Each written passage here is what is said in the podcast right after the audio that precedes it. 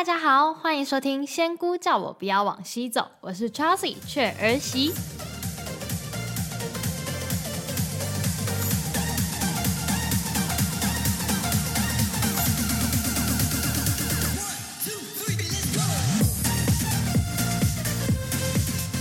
嗨呀，大家这周过得好吗？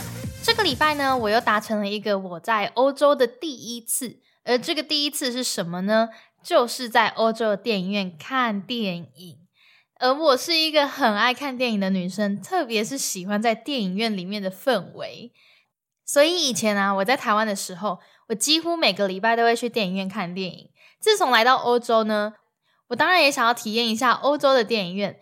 但是我是在二零二零年的时候呢，离开台湾来到爱尔兰嘛。所以那时候还是在疫情期间，有封城，然后也有一些出入场所的限制，所以当时呢，我一直没有机会去看电影。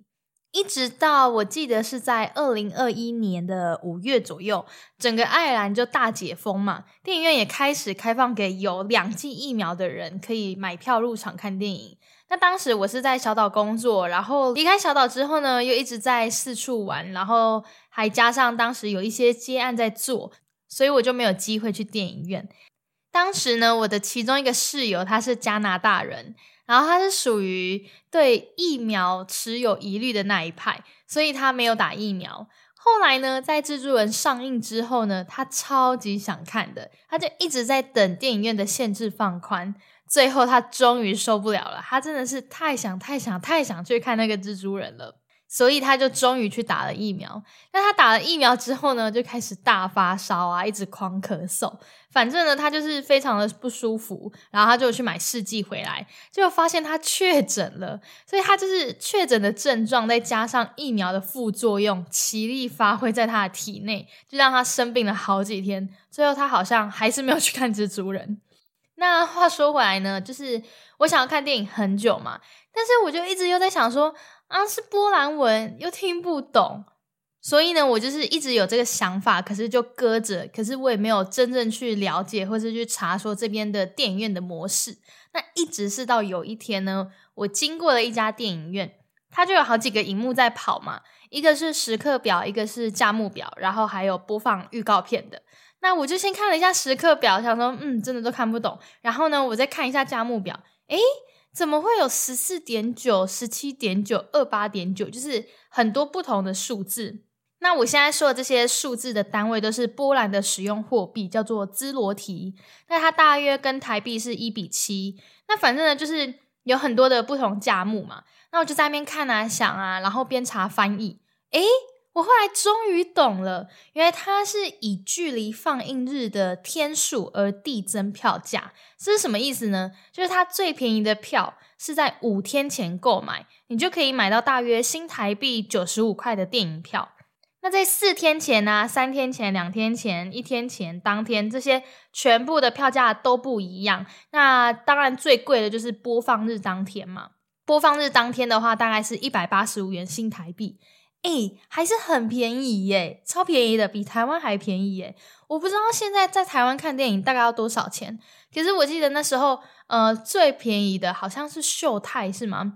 秀泰应该也要两百八、两百六吧。但这里你就算买到当天就是最贵最贵的电影票，也是一百八十五块台币而已耶，好便宜哦！那我这时候呢就确认了，嗯，好，价钱 OK。那再来看一下播放表。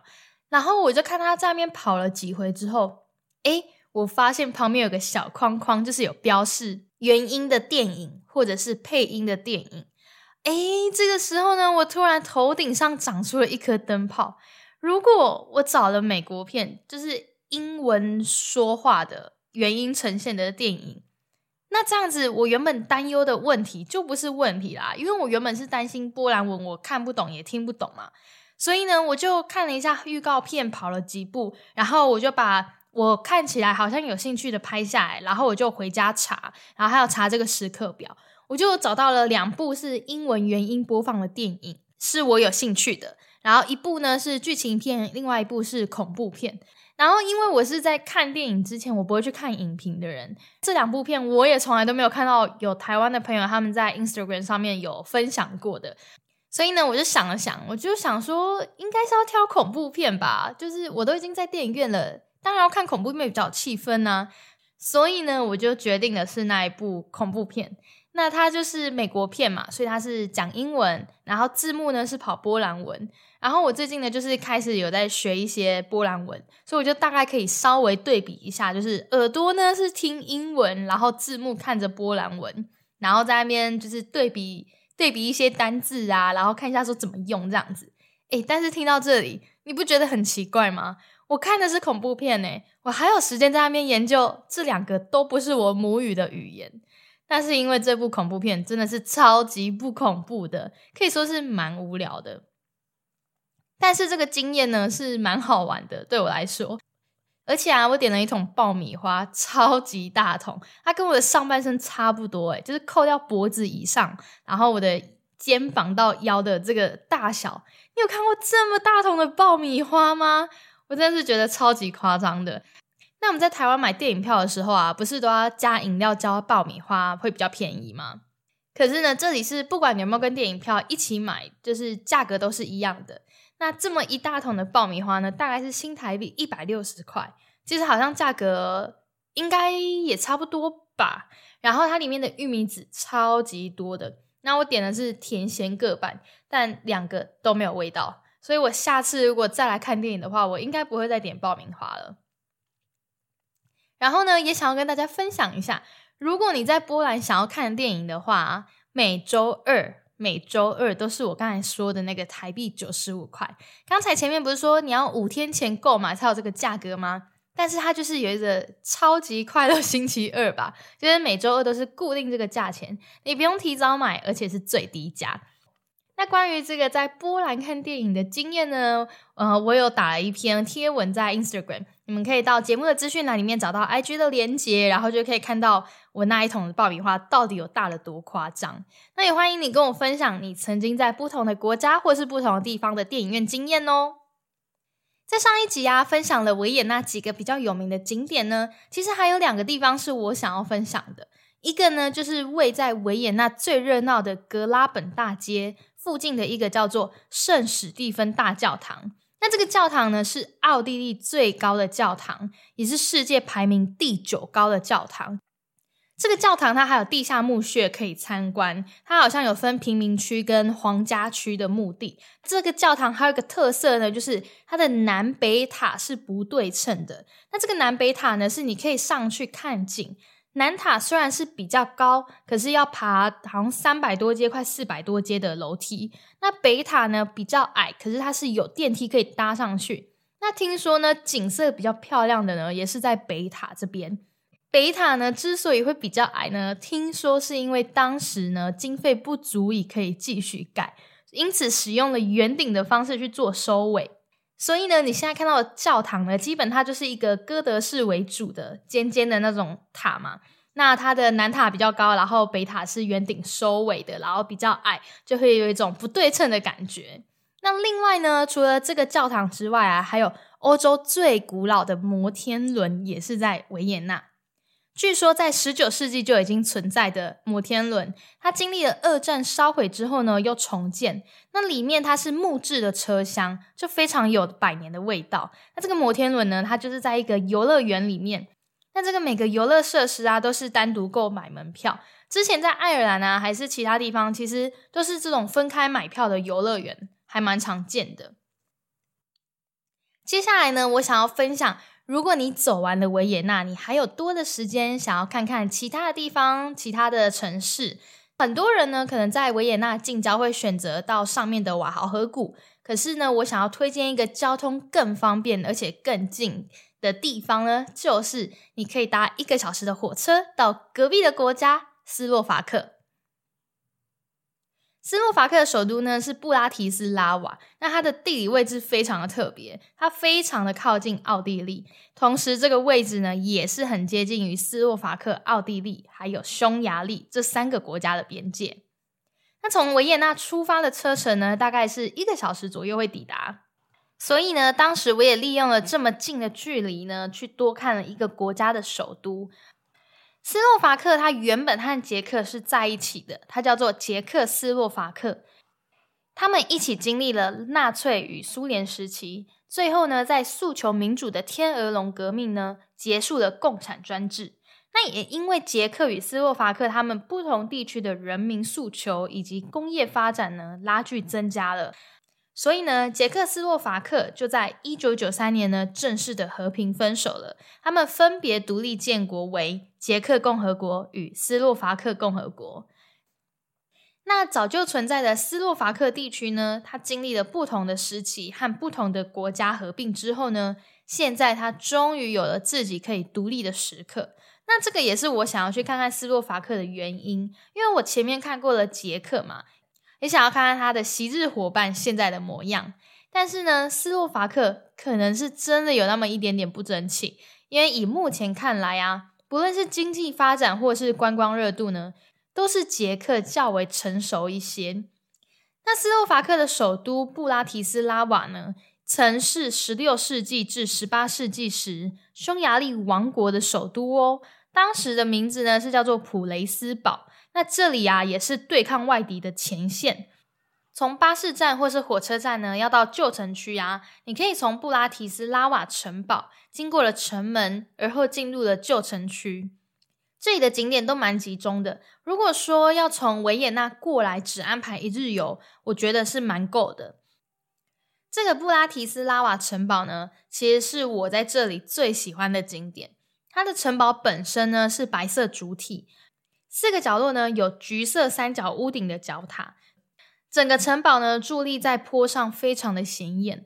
城堡里面呢，它有一片巴洛克花园，同时这里也是城市的制高点，你可以从这里俯瞰整座城市。那南北侧的景色呢有一些不同，而多瑙河呢就从城堡旁边划过，还有一座闪闪发亮的新桥跨过多瑙河。那这个桥上啊，它还有一个造型像幽浮的幽浮塔。那你可以上去观景，如果天气不错又万里无云的，你应该还可以从这里看到匈牙利哦。如果你有预算的考量，没有买票进去城堡的话，其实，在外围的城墙也是一个很好散步和观景的地方。虽然它不是在城堡内的制高点，但是你仍然能够看到新桥还有多瑙河的景色。那还有那些橘色砖块屋顶的房子们。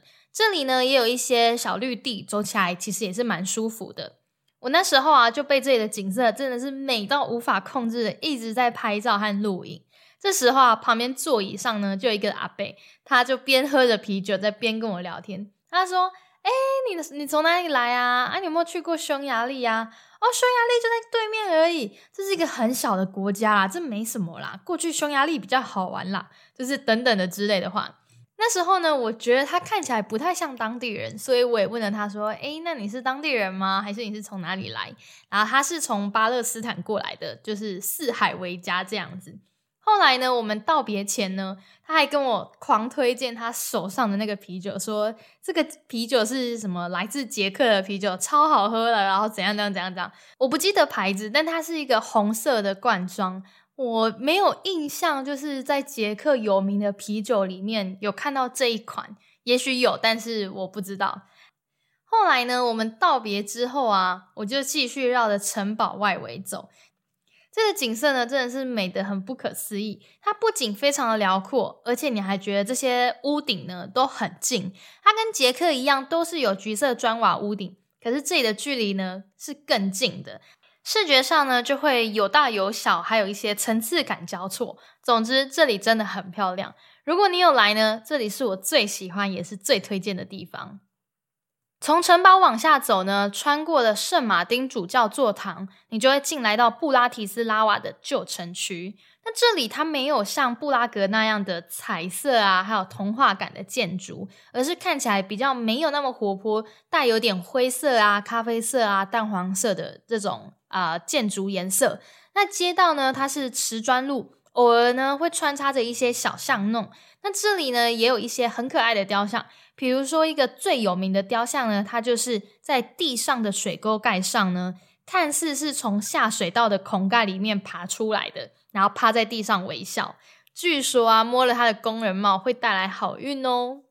这里的伴手礼店啊，也有在捷克常看到的那种小鼹鼠，还有穿着他们传统服饰的布娃娃。这里的伴手礼店很多，但是我觉得比起其他观光区啊，它的重复性质呢比较没有那么高，然后它的手工、它的呃东西呢品质也比较细腻，比较有特色。可是相对的，这里的价格也是蛮高的。那说到斯洛伐克旅游呢，还有一个很多人会来这边做的活动，那就是滑雪。在北部和波兰接壤的山区啊，是当地人会去在夏天避暑和冬天滑雪的地方。那另外还有东边的斯洛伐克呢，也听说很漂亮。可惜呢，这一次没有时间过去。希望下一次有机会呢，可以去玩，然后去走过，把那边的风景呢带回来节目中跟大家分享。如果有去过的朋友呢，也欢迎你留言跟我分享那边的景色哦。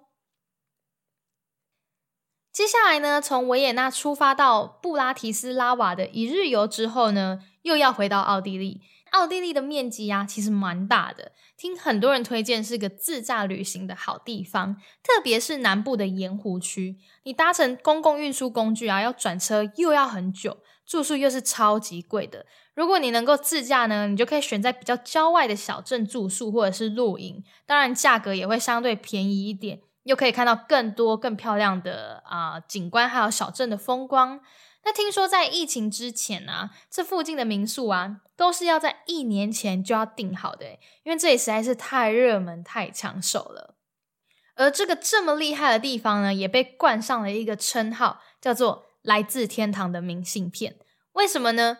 因为据说这里的景色美到每张照片拍起来都很像是来自天堂的明信片。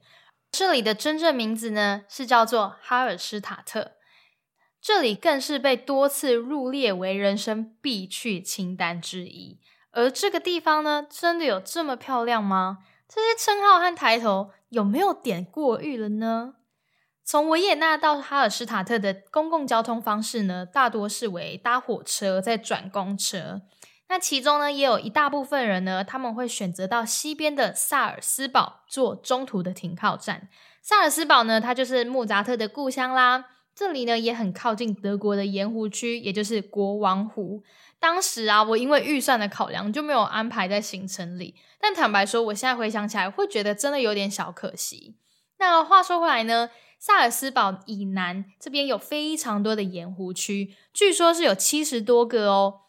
哈尔施塔特呢，这个小镇是当中里面最有名的。把小镇四周环绕起来的呢，就是阿尔卑斯山群。小镇呢，就位于在山壁还有湖岸间的腹地上。人家在说的依山傍水啊，世外桃源，完全就是可以拿来形容这个哈尔施塔特小镇哦。这里呢，会有这么多的盐湖区呢，主要原因也是因为这里盛产盐矿，因此呢，被列入了世界文化遗产。据说啊，在新石器时代呢，这里就有开采的痕迹。那在很久以前呢，这里是以盐为主要的贸易商品，在当时呢，有可能是以物品作为交换，所以考古学家也在这里找到了许多来自各地的文化物品，同时呢，也挖到了非常多的坟墓。到现在啊，还是有考古学家在进行考古。每天都仍然有新发现哦。那也因为这里的盐度够高，所以呢，也发现了他们在那个时代呢就已经有流行一些彩色缤纷的纺织，到现在还是能够完整的被保存。那这些历史呢，其实是我在买了缆车上山的票，那其中他们就有提供中文语音导览，那沿途呢就有标示着一些号码，所以你就可以在导览上呢选择你抵达的展示区，你就可以听到这个展示区的故事。其实我搭了这个缆车上来的时候，我是蛮紧张的，因为它完全没有缆线，它就是依靠电脑控制，直接 这样子滑上去。其实真的是蛮高蛮陡的，然后因为没有一条线在那边拉着，所以我会有一点紧张。上来之后就有一个观景台，那这观景台旁边就有餐厅。我在这里呢，就吃了一顿还算合格，但是很贵的午餐。那一边看着这个绝美的山景，然后那时候是二月嘛，山上还有一些积雪，真的是非常的漂亮。所以这个午餐费呢，应该不是食物，而是这一个景。那缆车上来这里啊，还有一个开放参观的盐矿，里面呢，除了介绍了这里的盐矿历史之外呢，还有矿坑里的滑道，它就像溜滑梯一样，听说非常的好玩。但是呢，我那时候上山的时候已经有点晚了，它已经快要关门了，所以我就没有进去了。那如果你搭火车来的话呢，它其实是停在小镇的对面。你们如果有看 Google Map，就会知道说它中间是一块湖嘛。那火车的停靠站和那些主要的景点啊，跟小镇其实是在湖的左右两侧。那所以大部分的人呢，过来之后还会再搭船过来这个小镇，就是穿过这个湖到对面的小镇这样子。那我那时候是选择走路，走路大概是走两个半小时。会到镇上，可能你们听起来觉得太夸张了吧？你走了两个半小时，对，没错，而且我不止走这一趟两个半小时，我还走了来回。我在回程要去搭火车的时候，我也是找火车站，所以呢，等于单趟呢，我就是绕了几乎一半的湖嘛。那我走到小镇之后呢，在这之前有一个蛮好笑的事情发生。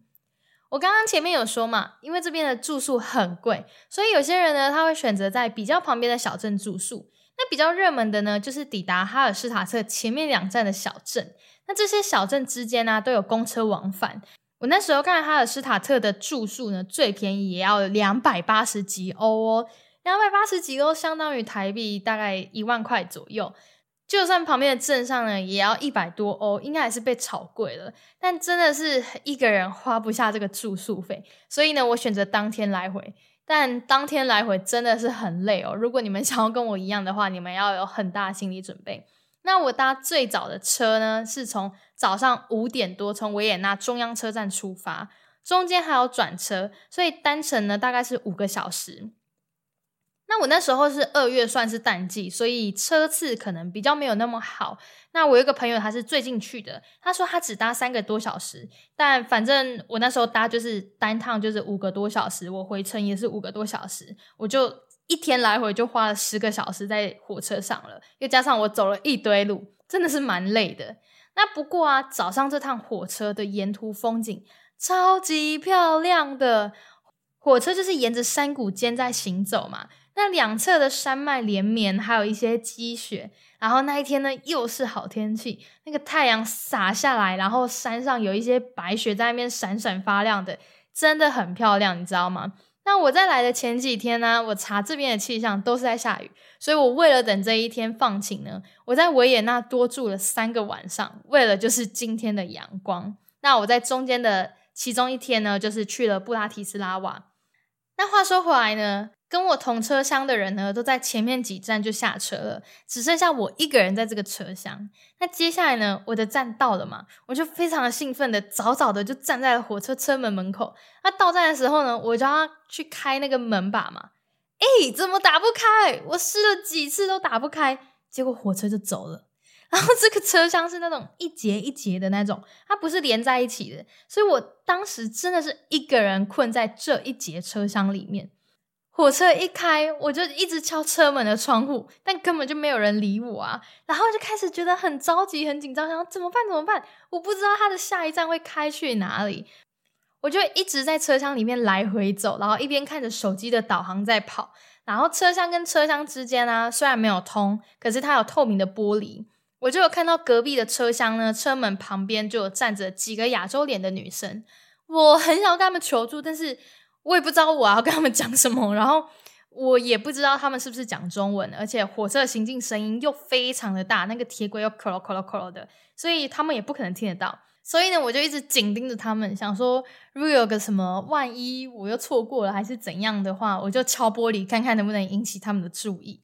那后来到站了嘛，我真的是很大力的一推，终于开车门了，我真的是快吓死了。然后啊，我就听到他们就是有在问路。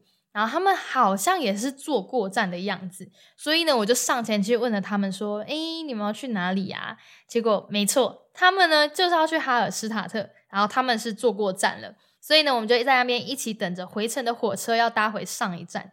好险有他们三个一起等呢。然后他们是在巴黎读书的泰国人，也是利用假日来玩个三天两夜的。所以我们就一起聊聊天，然后到了哈尔施塔特之后呢，他们就去找了他们的民宿，我就一个人呢走了两个半小时到了小镇上。镇上啊有很多的小木屋，然后观光客其实也不少哦。即便那时候二月淡季，那这里真的是一个观光味非常重的地方。可是不能否认的就是这里的景色真的是蛮漂亮的，不管是在湖区的哪一个角度拍都很美。那甚至啊，在 Google 地图上面呢，还有一个景点呢，就叫做明信片的拍照点，也就是大家说是来自天堂的明信片的这个拍照画面啦。如果下次有机会的话，我还真的蛮想要自驾到旁边的小镇和湖区看看，因为听说比较没有这么的观光化，而且是更漂亮的。这边的夏季才是最旺季，没有那么冷，天气比较好，然后也很漂亮，所以据说会有超多的游览车，还有超多的游客到这里。那在后面的旅程上啊，其实我有遇到了几个奥地利的旅人，我遇到了三个奥地利人。我就跟他们分享说：“哦，我来过这里这样子。”然后呢，其中两个他就是给我一个冷回应，就说：“哦，这里又没什么，亚洲观光客超多的，旅游品质很差又很贵。”然后另一个他说：“哈，我不知道这里耶。”所以看来这个地方呢，在当地人的旅游选择上面可能不是太热门。可是呢，我蛮开心我有来的。因为我觉得这里是蛮漂亮的，但是是不至于到什么人生你没来过会后悔的那种境界。回程呢，我就一样走去车站嘛，走了快三个小时。这一天我真的除了在山上的景观台的餐厅吃饭的时候是坐着之外呢，其他的时间都是站着和走路。有时候我回头想想，真的是蛮佩服我的脚力耶。好啦，那今天的节目内容呢就到这里了。最后呢，还是想要提醒大家，节目的赞助功能已经开放啦，也欢迎大家到我的 Instagram 追踪我和跟我互动。如果这里呢有在波兰的听众呢，也跟你们提醒一下，这礼拜有 Polish Rock 哦，它呢就是一年一度在波兰的大型演唱会活动呢，是在这个礼拜的四五六，旁边呢就有一些空地，你可以在那边扎营，到时候我也会过去参加。我应该是礼拜四早上出发，那到那边可能是下午。如果你也会到现场，或者是你住在波兰的任何一个地方，赶快来私讯我，欢迎大家见面认识，一起玩哦。最后呢，还是感谢大家的收听，别忘了订阅节目和一起把节目分享给你身边可能会喜欢旅游主题的朋友们。节目的最后一样，波兰语的再见，走比扎尼亚。